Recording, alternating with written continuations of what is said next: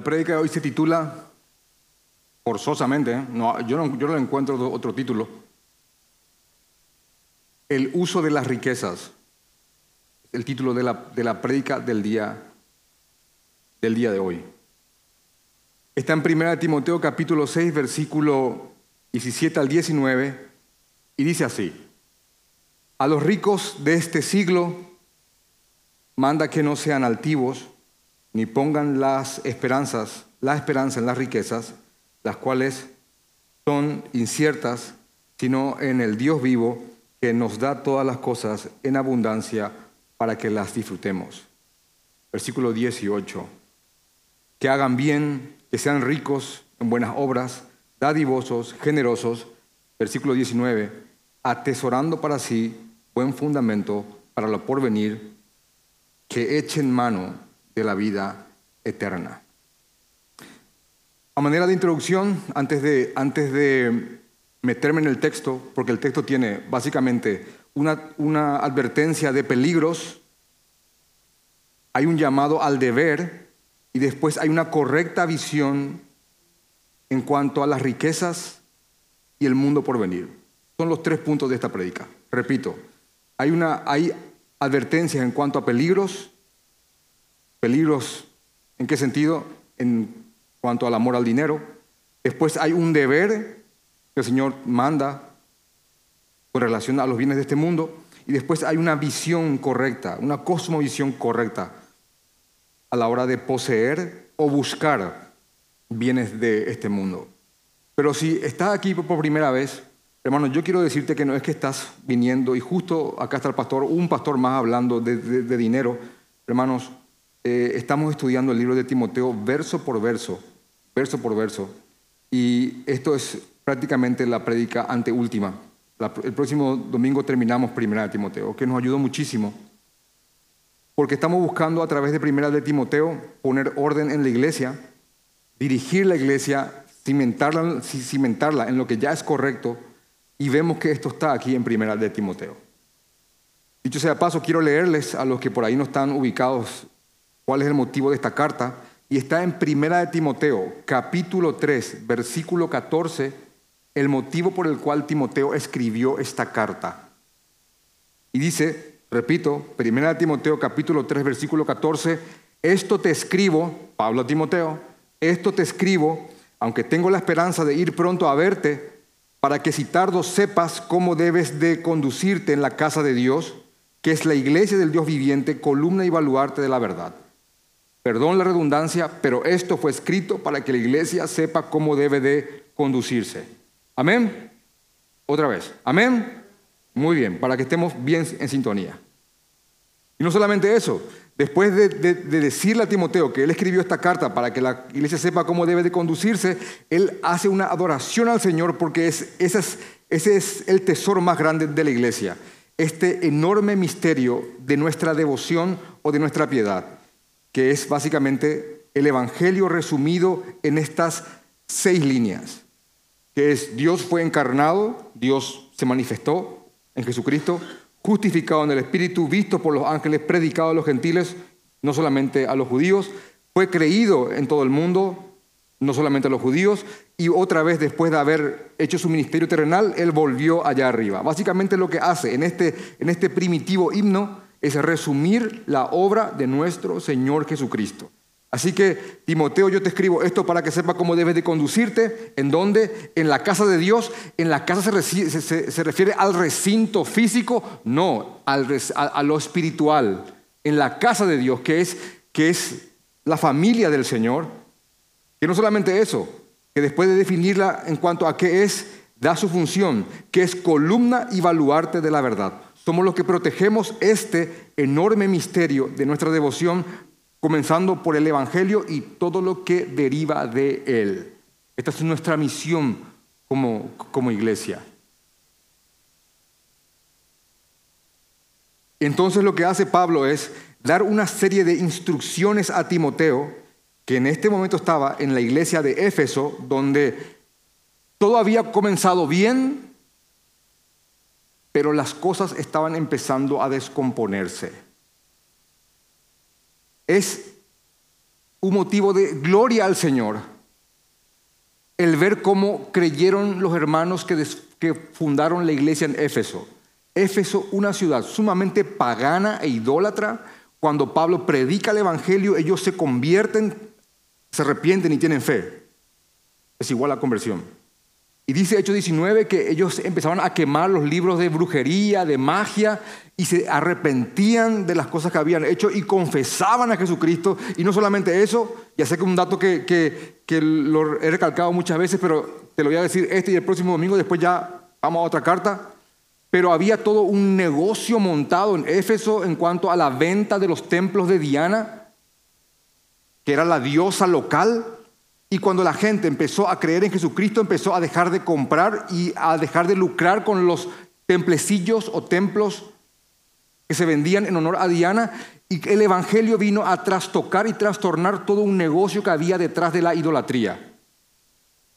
Es como si fuera que la Asociación Paraguaya de, Orfebres de la Santería se enojen con nosotros porque cuando más gente se convierte, se compran menos virgencitas o San Roques o San Antonios o lo que quieras, o San Epeditos. Eso, eh, eso ocurriendo aquí. Entonces, vas a ver en el hecho 19 que inclusive se forma una turba para ir en contra de Pablo porque no era tanto la fe, sino que Pablo estaba tocando la olla. Y la iglesia con esa oposición comenzó fuerte, comenzó llena y enfocada en el Evangelio y la iglesia en Éfeso creía y se robustecía en la palabra del Señor. Dígame si eso no te provoca glorificar al Señor al ver lo que la palabra de Dios provoca.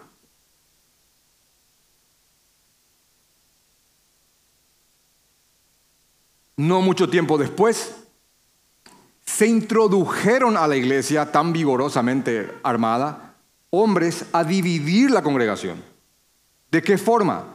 Predicando gran parte del léxico cristiano, pero añadiendo y sacándole cosas tan importantes que si bien predicaban algo que sonaba como el Evangelio, medularmente no lo era. Y la iglesia empezó a verse trastocada y debilitada por maestros que estaban enseñando cosas que no eran conforme al Señor. Por esa causa, Pablo envía a Timoteo a Éfeso, hoy Turquía, a Éfeso justamente para que él vuelva a encaminar a la iglesia, que empezó bien, pero ahora está mal y agonizando. No solamente eso, estos maestros en la maraña de confusiones metían y se, y se ponían a divagar en torno a palabras y genealogías que la gente se desenfocó de la cruz y empezó a girar en cosas y en torno a temas que no tenían sentido. Tras conversaciones teológicas. Timoteo, te envío a Éfeso para encargarte que corrijas esas cosas. Al punto tal de que si tenés que expulsar a alguien, llevarlos a la iglesia y expulsarlos. De hecho, que por eso habla en un momento dado de estos personajes como Alejandro y como Himeneo, y Fileto, el cual también es mencionado en la carta que sigue. Timoteo no era muy viejo, tampoco era muy joven, era un hombre de 38, 41 años aproximadamente, y, tenía, y se fue en nombre de Pablo, sí, buena credencial, pero fue a toparse contra toda la estructura ya armada, enferma, que ya había perdido el norte. Entonces por eso hay, si de un tirón Primera Timoteo y Segunda Timoteo, te vas a dar cuenta que hay muchas palabras de vamos Timoteo, que nadie te tenga en poco. Dale, sé valiente Timoteo, sé un buen soldado. Porque Pablo era perfectamente consciente a dónde y contra quiénes estaba enviando a Timoteo. Contra una estructura ya enferma.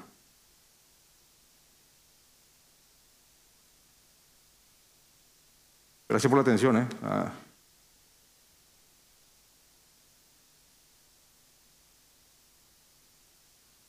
Entonces dice en 1 Timoteo capítulo 1, versículo 3, dice, como te rogué que te quedases en Éfeso, como fui a Macedonia, para que mandases a alguno que no, que no enseñen diferente doctrina, ni presten atención a fábulas y a genealogías interminables que acarrean disputa, más bien que edificación de Dios, que es por fe.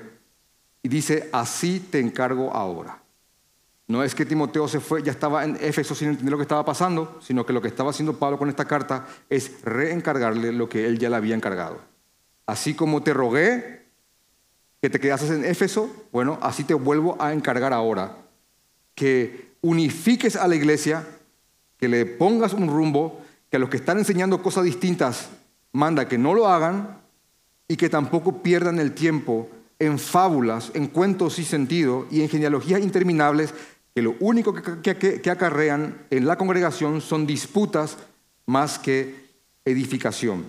Timoteo tenía que ir a procurar que la iglesia camine en torno a seguir un mandamiento de un amor nacido de un corazón limpio y de buena conciencia y de una fe, como dice el versículo 5, una fe no fingida.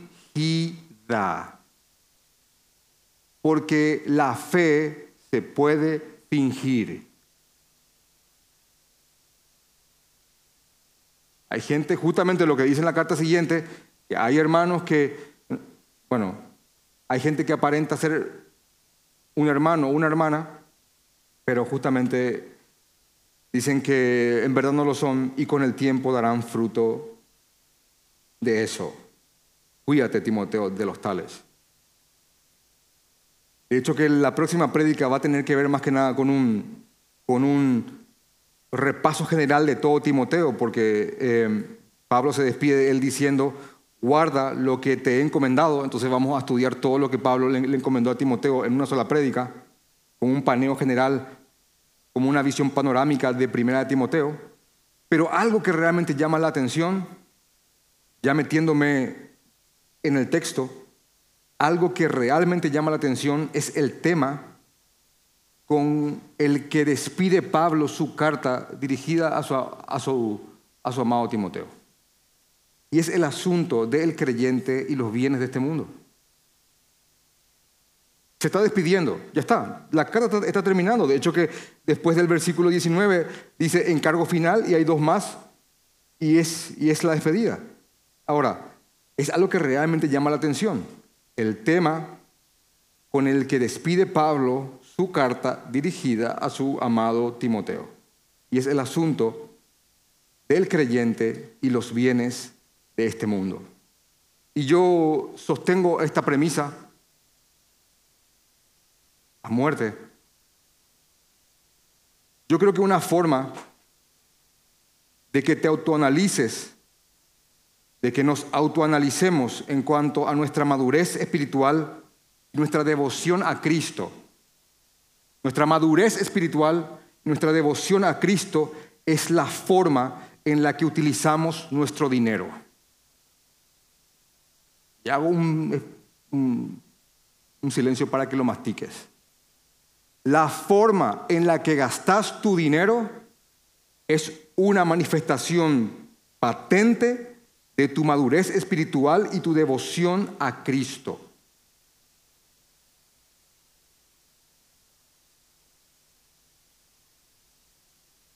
Vemos en el versículo 17, cuando inicia a los ricos de este siglo, Pablo trayendo a Timoteo, y le voy a decir por qué, voy a, por qué digo esta frase, Pablo vuelve a traer a Timoteo a la tierra. ¿Por qué? ¿Por qué a la tierra? ¿Dónde, dónde lo llevó? Vuelve a traer a Timoteo a la tierra después de elevarlo al cielo mismo, con la hermosa exaltación que está en los versículos de arriba. Si, leemos para que tenga sentido, ya como Pablo despidiéndose, acá comienza a despedirse, en 1 Timoteo capítulo 6, que ya lo hemos estudiado como una prédica, pero vamos a leerlo para tomar impulso. Dice, mas tú, Timoteo, oh hombre de Dios, Huye de estas cosas y sigue la justicia, la piedad, la fe, el amor, la paciencia, la mansedumbre. Y después usa una frase enorme que dice, pelea la buena batalla de la fe. Y alguien, y alguien podría decir, pastor, yo quiero vivir una vida creyente. ¿En qué consiste?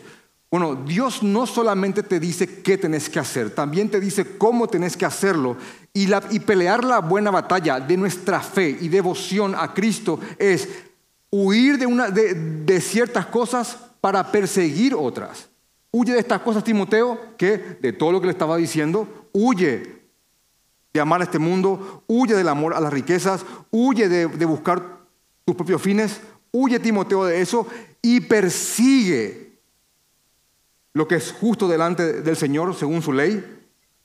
Persigue la fe, el alimentarte cada vez más de quién es Él y su obra, el amor, la paciencia y la mansedumbre, que al fin y al cabo es paciencia para con otros, y después resume todo con la frase, pelea la buena batalla de la fe. Echa mano de la vida eterna, a la cual asimismo fuiste llamado habiendo hecho la buena profesión delante de muchos testigos. Te mando, versículo 13, delante de Dios que da vida a todas las cosas y de Jesucristo que, que dio testimonio de la buena profesión delante de Poncio Pilato, que guardes el mandamiento sin mácula ni reprensión hasta la aparición de nuestro Señor Jesucristo. ¿Se dan cuenta que son palabras de aliento? Guarda el mandamiento, Timoteo, sé valiente, da testimonio, así como Jesús lo hizo inclusive ante Poncio Pilato. ¿Y sabe lo que Pilato hizo a Jesús por guardar el testimonio, verdad? Por un ejemplo de alguien hostil, hasta frente a un Pilato, Timoteo.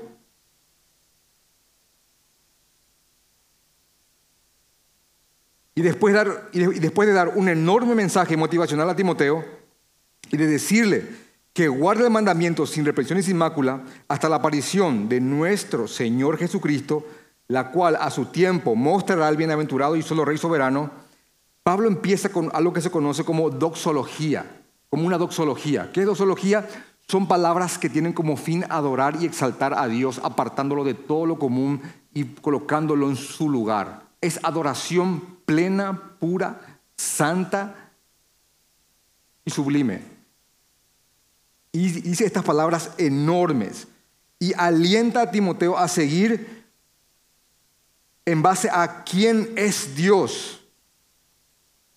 Y dice que él, que él sea fiel hasta que venga Jesucristo, el cual, la cual a su tiempo, Jesucristo, mostrará al bienaventurado y solo soberano, Rey de reyes y Señor de señores. Y ya les había comentado que si bien esta frase, Rey de reyes y Señor de señores, en otras partes de la palabra se refiere a Jesús, aquí se refiere a Dios mismo.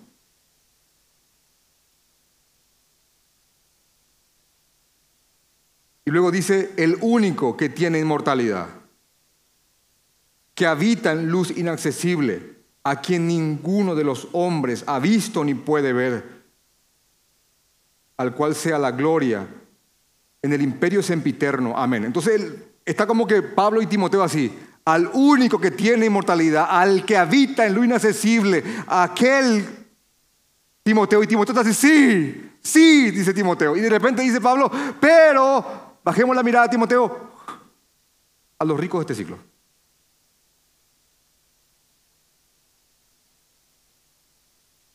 Después de mirar allá, ahora Timoteo, mira aquí. Sí, sí, allá están. Te, te, acabo de hablar de esas riquezas que están allá. El poder estar con Él, con aquel inaccesible, que habita en esa luz sempiterna, en ese imperio. A Él, sí, sí, sí, sí. Son nuestras riquezas, Timoteo. Ahora, Timoteo. Sí, sí, Pablo. Ahora, Timoteo. Aquí. Ahora déjame hablarte de estas riquezas que pueden hacer de que no veas claramente esas.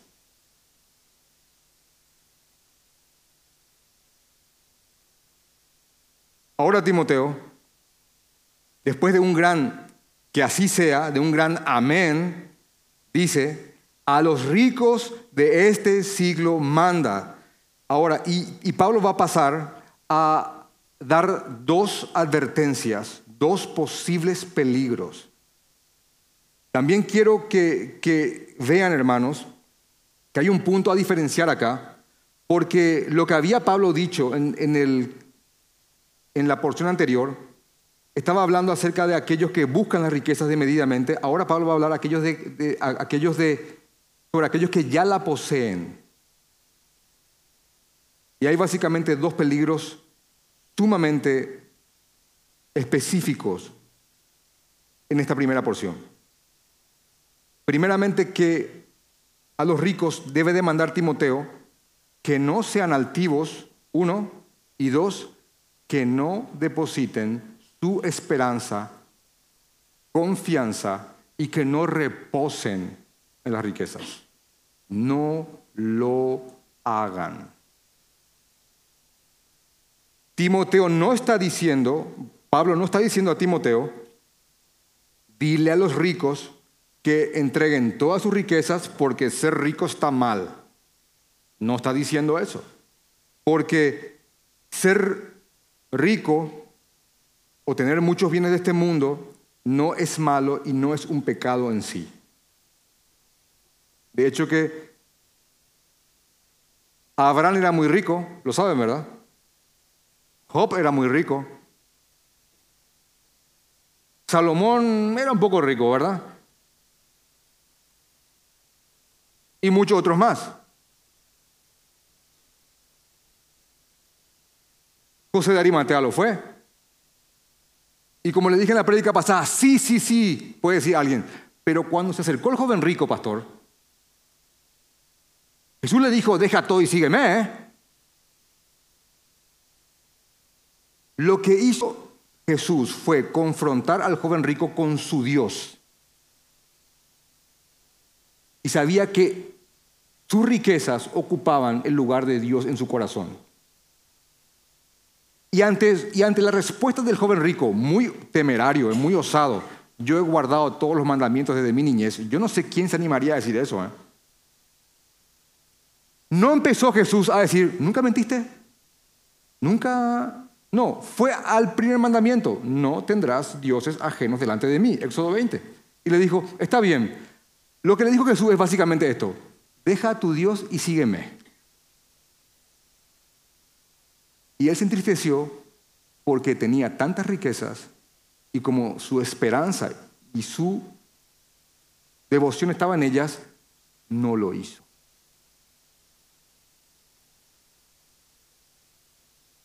Entonces Pablo manda primeramente esto. Probablemente Pablo manda a Timoteo a que dirija a los ricos de la iglesia. Éfeso era una ciudad bastante próspera, muy próspera, una ciudad griega. Repito, hoy es Turquía. Hay algunas ruinas inclusive aún del templo de Diana y de, y de lugares que aún están ahí en pie. Y Pablo va advertir a través de Timoteo en base a probablemente lo primero que provoca el tener mucho. Porque cuando hablamos de ricos, alguien podría decir, sí, no es para mí, es para el de la casa grande que se maneja en helicóptero, que tiene miles de hectáreas y que puede disponer de, cualquier monto que se le antoja. No, no, no, no, no. Es para aquel que tiene mucho más de lo que necesita nomás. Y ahí entramos mucho, ¿eh? O ya entran mucho. Es cualquiera que tenga la cantidad suficiente para decir, he suplido lo que necesito y tengo más. Al punto tal de que al mirar tu cuenta corriente o tu caja de ahorro o tu CDA o lo que sea, vos digas,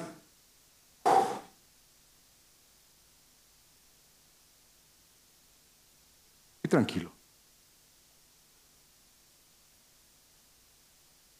Entonces, repito, probablemente o seguramente Pablo está atacando y advirtiendo acerca del peligro de lo primero que pueda llegar a producir en el corazón de un creyente, porque se refiere a creyentes. Esto no es para la gente del mundo, es para los feligreses de Éfeso, y si es para ellos es para nosotros, es acerca de lo primero que puede provocar en tu corazón el tener mucho. Y la palabra es altivez o pensar alto. Ah, no, no, pero yo, yo pienso alto, pastor. No, no se refiere a ese sentido eh, yo kenji pensar alto, eh, o, o, motivación, o... No, no se refiere a ese pensar alto. Se refiere a que tengas un concepto muy elevado de tu persona con relación a otros porque tenés más que los demás. Algo que te diferencie por encima de...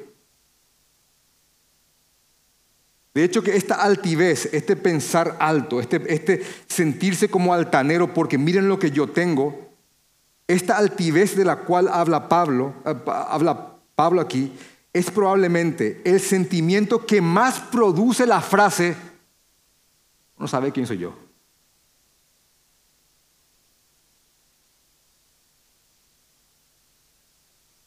Uno sabe quién soy yo, ¿eh? Cuando alguien medio te ningunea o te... Ese es un, ese es un altivo, hermanos.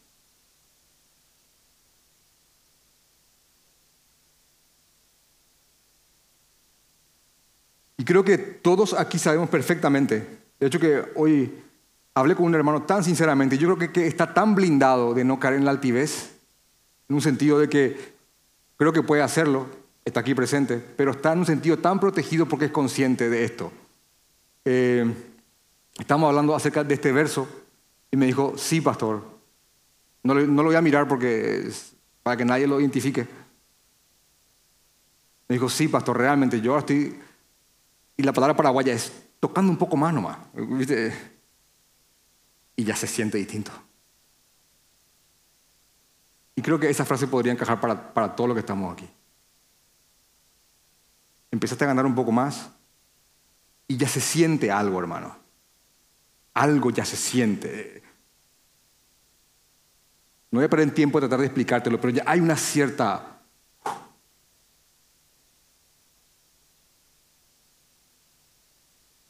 Y lo que está haciendo Pablo es, Timoteo, enfoca a la gente que tiene bienes de este mundo, que son ricos de este siglo, de aquí, porque hay un siglo venidero en el cual estas riquezas ya no tienen valor, ya no, ya no lo tendrán.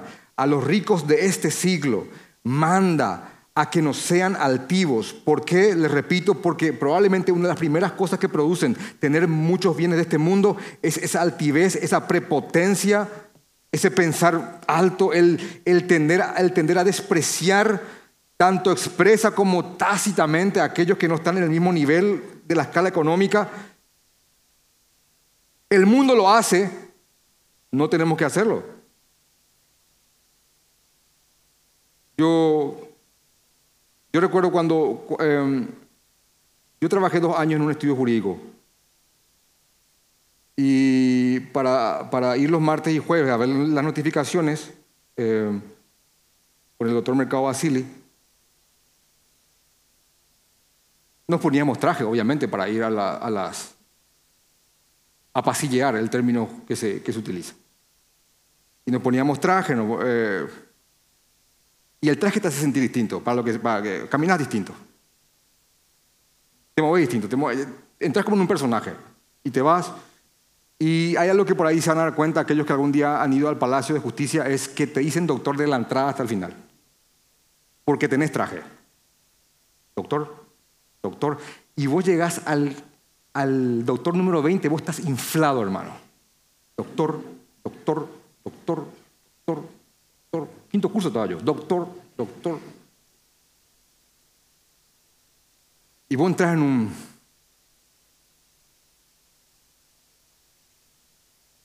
Tiempo después, cuando decidí dejar en el sexto año, al, final del sexto año, decidí no, no, no, no seguir con, con, derecho y ser pastor. Cosa muy, no muy prestigiosa para el, para el mundo.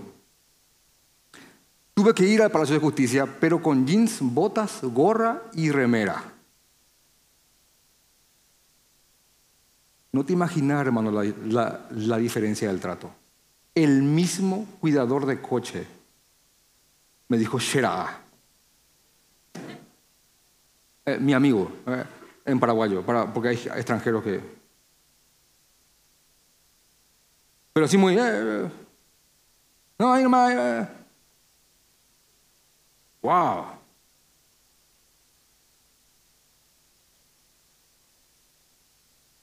Ah, sí, sí, sí, sí. No estaciona ahí porque era el doctor, te dice. Y Porque ponen, ¿saben cómo en Paraguay? Te ponen baldes y, ¿verdad? ¿Verdad que sí? Muy... ¿Alguna van a tener que interpretar esto en el futuro? Te ponen baldes o te ponen ladrillos porque eso es para alguien que guarda el cuidador y uno puede poner ahí porque es para. Bueno, dije, wow. Lo que le estoy mostrando es que, que el mundo clasifica así a la gente. El mundo, el mundo cataloga así a las personas. Porque él viene ese y dice, ese tiene, ese es algo. Este no es nadie. Así que no solamente nosotros podemos asumir ese papel, también podemos asumir el papel desde afuera, que justamente es lo que Santiago dice que no hagamos. Santiago capítulo 2. Cuando tengas tu iglesia, cuando estés en la congregación y veas a aquel que entra espléndido, no le digas, siéntate aquí porque te ve muy bien, y al que, y al que se ve un poquito ajado de ropa, no, andate vos allá porque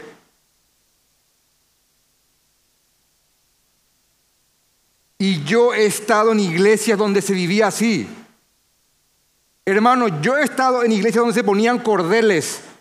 Así se ponían cordeles. Y si algún plebeyo se iba a sacar el cordel para sentarse, te venía un ujier a decirte, no, eso es para los reyes de la iglesia, porque así se le decía a los que tenían dinero en mi congregación. Y generalmente el primer anillo del pastor eran coincidentemente los más ricos de la iglesia.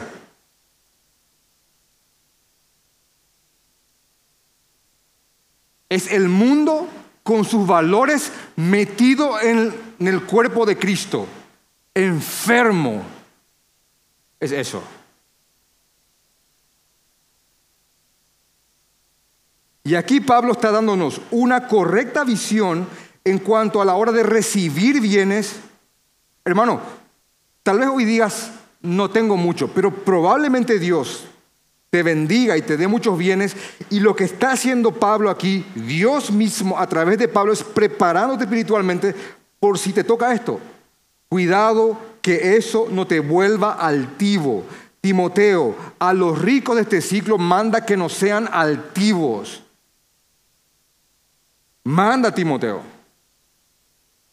Y el segundo peligro que acarrea las riquezas es el peligro de poner nuestras esperanzas en los bienes de este mundo en lugar de en el Señor. Por eso dice, a los ricos de este siglo, manda que no sean altivos ni pongan la esperanza en las riquezas, las cuales son inciertas. Yo creo que aquí cualquiera no hace falta que sea muy entendido administrador de empresa para comprender de que, hermano, hoy podés tener mucho y mañana estar en la calle. No pongas tu esperanza en aquello que no sabes si va a estar mañana. Mañana cae la banca, mañana viene una gran recesión, mañana explota una guerra, eh, lo que sea, hermano. Y lo que hoy está, mañana simplemente puede dejar de estarlo. Y dice, dice Pablo, no deposites tus esperanzas en lo que es incierto. De hecho que en palabras mismas de Jesús, que no es que sean más autoritativas porque Jesús las dijo, porque al fin y al cabo Dios habla a través de sus apóstoles también. Voy a leer de corrido nomás probablemente una de las parábolas más conocidas por el cristianismo, y que está en Lucas capítulo 12, versículo 16.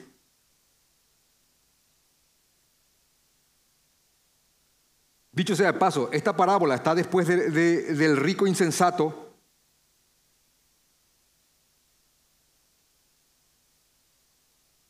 Y en Lucas capítulo 12, voy a leer del 15 para que tenga más sentido. Jesús les dijo, mirad y guardaos de toda avaricia la avaricia es ese deseo desmedido de acumular riquezas.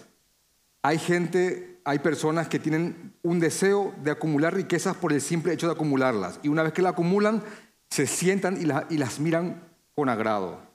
El avaro no quiere dar porque, porque no quiere que nadie, nadie les toque su precioso. Entonces dice Jesús, mirad y guardaos de toda avaricia porque la vida del hombre no consta en la abundancia de los bienes que posee. también le refirió una parábola para reafirmar esta enseñanza, esta, premisa fundamental. Y aquí está la famosa parábola que dice, la heredad o los bienes o el patrimonio de un hombre rico había producido mucho. Había un hombre muy, muy rico. 17. Y él pensaba dentro de sí diciendo, ¿qué haré porque no tengo dónde guardar mis frutos? Imagínate, tenía tanto que ya no tenía dónde guardarlo. Versículo 18. Y dijo, esto haré, derribaré mis graneros y lo edificaré mayores, y allí guardaré todos mis frutos y mis bienes, y diré a mi alma, y aquí miren esta postura, miren esta postura que es totalmente opuesta a la postura que está en 1 Timoteo capítulo 6, versículos 17 y 18. Miren lo opuesto. Dice, y diré a mi alma, alma, muchos bienes tienes guardados para muchos, para muchos años. Reposa. Como que tranquilízate, tranquilo. Hay mucho bienes. Reposa, come, bebe, regocíjate pero Dios le dijo, necio. Podría buscar una palabra más dura, pero voy a quedarme en necio. Necio, esta noche vienen a pedir tu alma y lo que has provisto, ¿de quién será? ¿Mm? Probablemente de un hijo derrochador que venga a destrozar todo lo que el padre acumuló con tanto tiempo. Probablemente de la pelea de gente que al no haber heredero ¿De quién será? Ya nadie lo sabe. Pero tuyo no va a ser. Necio. Así que el que hace para sí tesoro,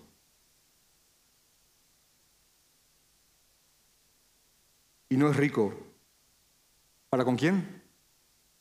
Para con Dios. Entonces estos dos peligros son perfectamente comprendibles y yo diría hasta muy lógicos. Pablo, a los que tienen en la congregación bienes, mucho más de lo que necesitan, no hay una categoría, este sí, no, para los que tienen mucho más de lo que necesitan, desde el magnate al comerciante Teponá, mándales Timoteo a que no sean altivos por eso que entiendan que eso puede producir en ellos altivez, que no sean altivos y que no depositen sus esperanzas, que no reposen en aquello que mañana puede ya no estar, ¿eh? o que ellos ya no pueden estar para disfrutarlo. Mándale estas cosas, Timoteo. Y después de esto, les, le guía a Timoteo a que establezca un deber para que los que tienen más de lo que necesitan entiendan que son mayordomos de todo, de todo aquello que al fin y al cabo Dios les puso para que lo administren. Te pregunto, ¿sos consciente de que lo que tenés, Dios te puso como mayordomo para que lo administres? ¿Son conscientes de eso? Amén. Yo sé que alguien puede decir, no, pero yo gané esto con mi esfuerzo. Esa fuerza te la dio el Señor. Yo gané esto con mi inteligencia. Esa inteligencia te ganó, te la dio el Señor. Tanto la fuerza, la capacidad para producirlo y el tiempo y, te la dio el Señor completamente. ¿Alguien puede decir que, que tiene algo que no haya recibido de parte de Dios? Entonces, concluimos de que somos mayordomos o siervos del que es absolutamente dueño de todo. Entonces, en el versículo 18 pasa a deberes de aquellos que tienen mucho más de lo que necesitan. Y dice, y en el versículo 18, después de glorificar al Señor porque da abundantemente para que disfrutemos, y amén, dice en el versículo 18, que hagan el bien. ¿Tenés para hacer el bien? Hacelo. No te estoy pidiendo dinero, estoy pidiendo que hagas el bien. Si estás viendo a alguien que necesita y realmente lo necesita, una viuda que realmente lo es, un huérfano que realmente lo es, y podés hacer el bien, hacelo. que hagan el bien. Después de eso, pasa a reforzar esta idea diciendo, está bien, ya son ricos en lo material, ahora que sean ricos en buenas obras. Y se reenfoca de nuevo a lo espiritual. Que sean ricos en buenas obras, no obras para, para salvarse, porque ya si son creyentes son salvos, pero que sean ricos en obras espirituales, en buenas obras.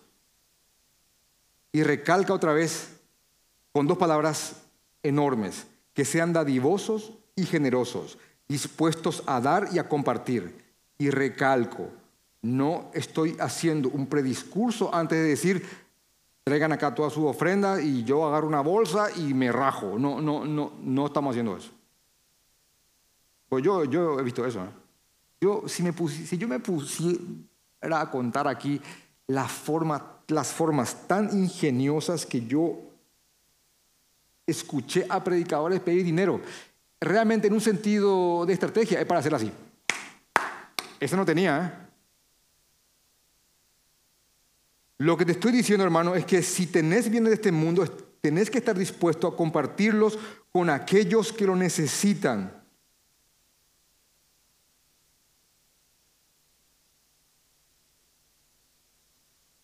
Y después de eso, lo que pasa a ser como último es una correcta visión, una correcta visión en cuanto a los que poseen riquezas de este mundo. Porque dice en el versículo 19, después de, repito, decir que sean ricos en buenas obras, dadivosos y generosos, dice, atesorando para sí buen fundamento para lo porvenir. Ya tienen tesoros de este mundo, ya, ya, ya acumularon, ya atesoraron. Ya está, ya lo tienen. ¿Pueden tenerlo más? Claro que sí, pero ya, ya han atesorado bienes de este mundo. Ahora, ahora le dice Pablo que se enfoquen más bien en atesorar para sí buen fundamento, buenas bases para lo porvenir, que echen mano de la vida eterna. Otra vez vuelve a decir, bueno, Pablo, ellos podrían estar muy metidos aquí por lo que tienen. Timoteo, Timoteo, guíalos a que atesoren para lo porvenir. Es otra clase de tesoros. Eso es lo que cada pastor tiene que hacer con aquellos en su congregación que por la gracia de Dios, han alcanzado, han alcanzado riquezas. Yo personalmente eh, no, no, he encontrado a muchos que me acompañen en esta, en esta opinión, em, una de mis parábolas favoritas, y creo que eh, está solamente un poco más abajo de El buen pastor, de Juan 10. Una de mis parábolas favoritas es El mayordomo infiel. Y una parábola bien compleja, ¿eh? Porque la parábola, parafraseándola, comienza con un mayordomo que administraba bienes de un amo. Ahora, ese mayordomo administraba mal los, bienes. Cuando él se enteró que su amo iba a venir a pedirle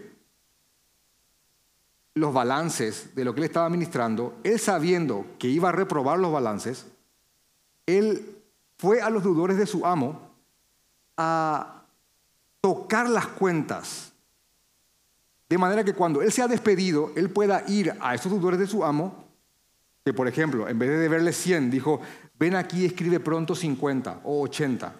Cuando él sea despedido, él vaya a esa persona y le diga, ¿me puedes contratar porque te acordás que debía 100 pero ahora debes 80?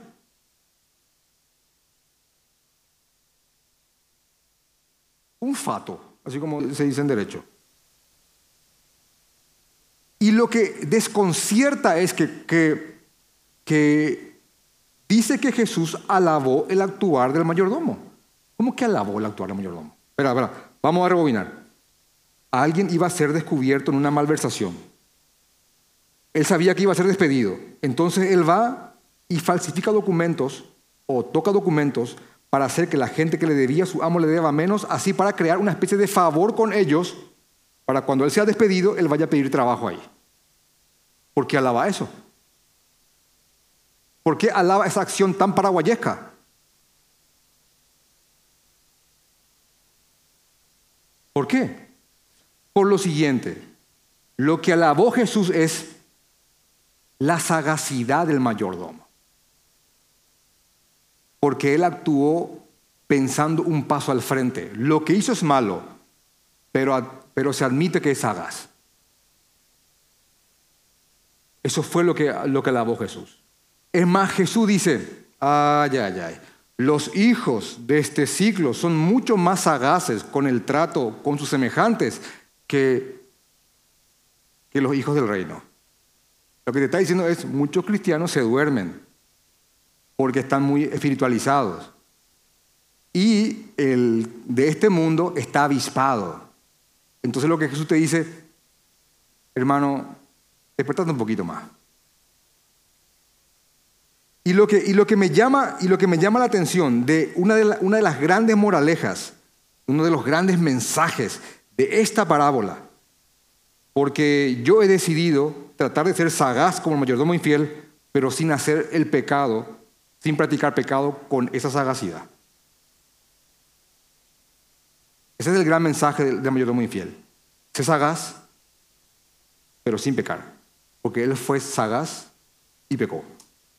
Pero la viveza es la viveza, en un sentido de traer más en criollo la palabra sagacidad. Ahora, una, una de las cosas que llama la atención es esta enseñanza que probablemente sea uno de los versos que alguien pueda leer de, un tirón y no tenga mucho sentido. Pero tiene, tiene tanto que ver con, la, con lo que estamos hablando ahora en cuanto a lo que es atesorar en el porvenir. Y está en el libro de Lucas capítulo 16, versículo 9. Ya, ya ha terminado aquí la parábola del mayordomo infiel. Ya Jesús acabó de decir y alabó el amo al mayordomo malo por haber hecho sagazmente, porque los hijos de este ciclo son más sagaces en el trato con sus semejantes que los hijos de la luz. Ni hace falta que te interprete eso. Después dice, ya Jesús saliendo de la parábola dice, y yo os digo, y yo os digo, ganad amigos por medio de las riquezas injustas para que cuando éstas falten os reciban en las moradas eternas. Y uno dice, ¿qué? Que yo gane amigos por medio de las riquezas injustas para que cuando éstas falten ellos me reciban en las moradas eternas. Hermano, aquí Jesús le está llamando riqueza injusta justamente a esos tesoros que son de este mundo. Esto que vive en este, en este ámbito corruptible.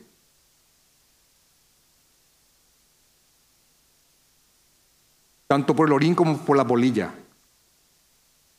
Ahora, quiero leerles otras traducciones sobre el mismo verso para que entiendan a qué se refiere, porque probablemente en esta expresión Reina Valera esto no tenga mucho sentido, pero miren lo que dice, por ejemplo, una versión sumamente, eh, no, me, no me gusta mucho, pero aquí aplica. Dice, por eso yo les aconsejo que usen las riquezas de este mundo para ganar amigos y así, cuando esas riquezas se les acaben a ustedes, los reciban en las viviendas eternas. Otra versión. Por eso yo les digo que se valgan de las riquezas mundanas para ganar amigos, a fin de que cuando éstas se acaben, haya quienes los reciban a ustedes en las viviendas eternas. Otra versión de las Américas. Y yo os digo, haceos amigos por medio de las riquezas ¿Cómo? Injustas, para que cuando éstas falten os reciban en las moradas eternas. Acá el punto de definir es, ¿a qué se refiere con hacer amigos? Si al hacer estos amigos ellos van a recibirnos allá arriba. ¿A qué se refiere? ¿A qué? Ganar el alma.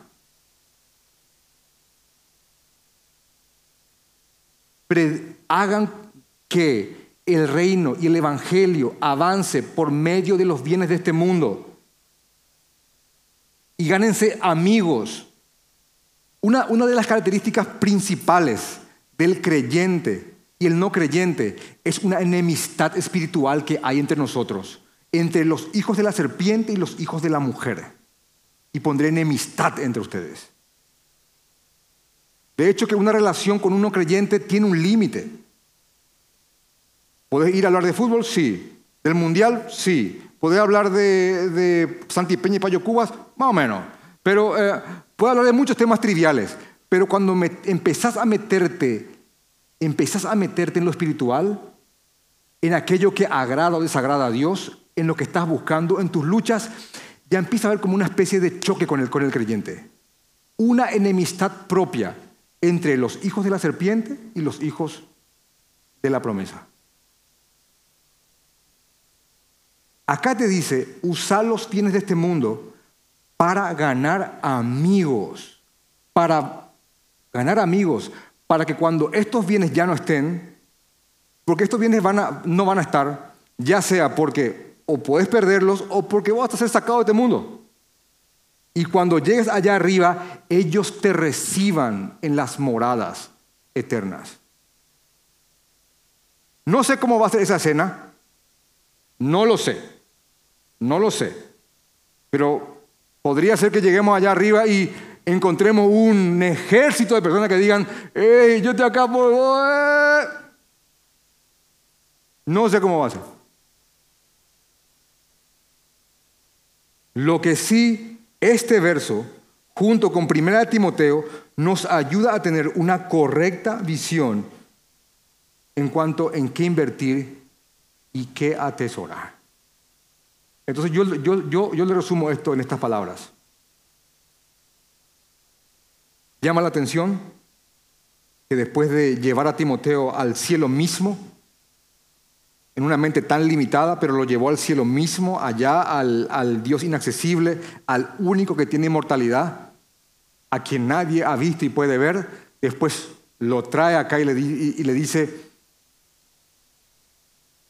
Timoteo manda a los ricos de este siglo que, que no sean altivos, que no depositen sus esperanzas en los bienes de este mundo, que hagan lo bueno, que sean dadivosos, que compartan, que sean ricos en buenas obras y por sobre todo que atesoren el buen fundamento para lo que va a venir. Amén. Vamos a orar.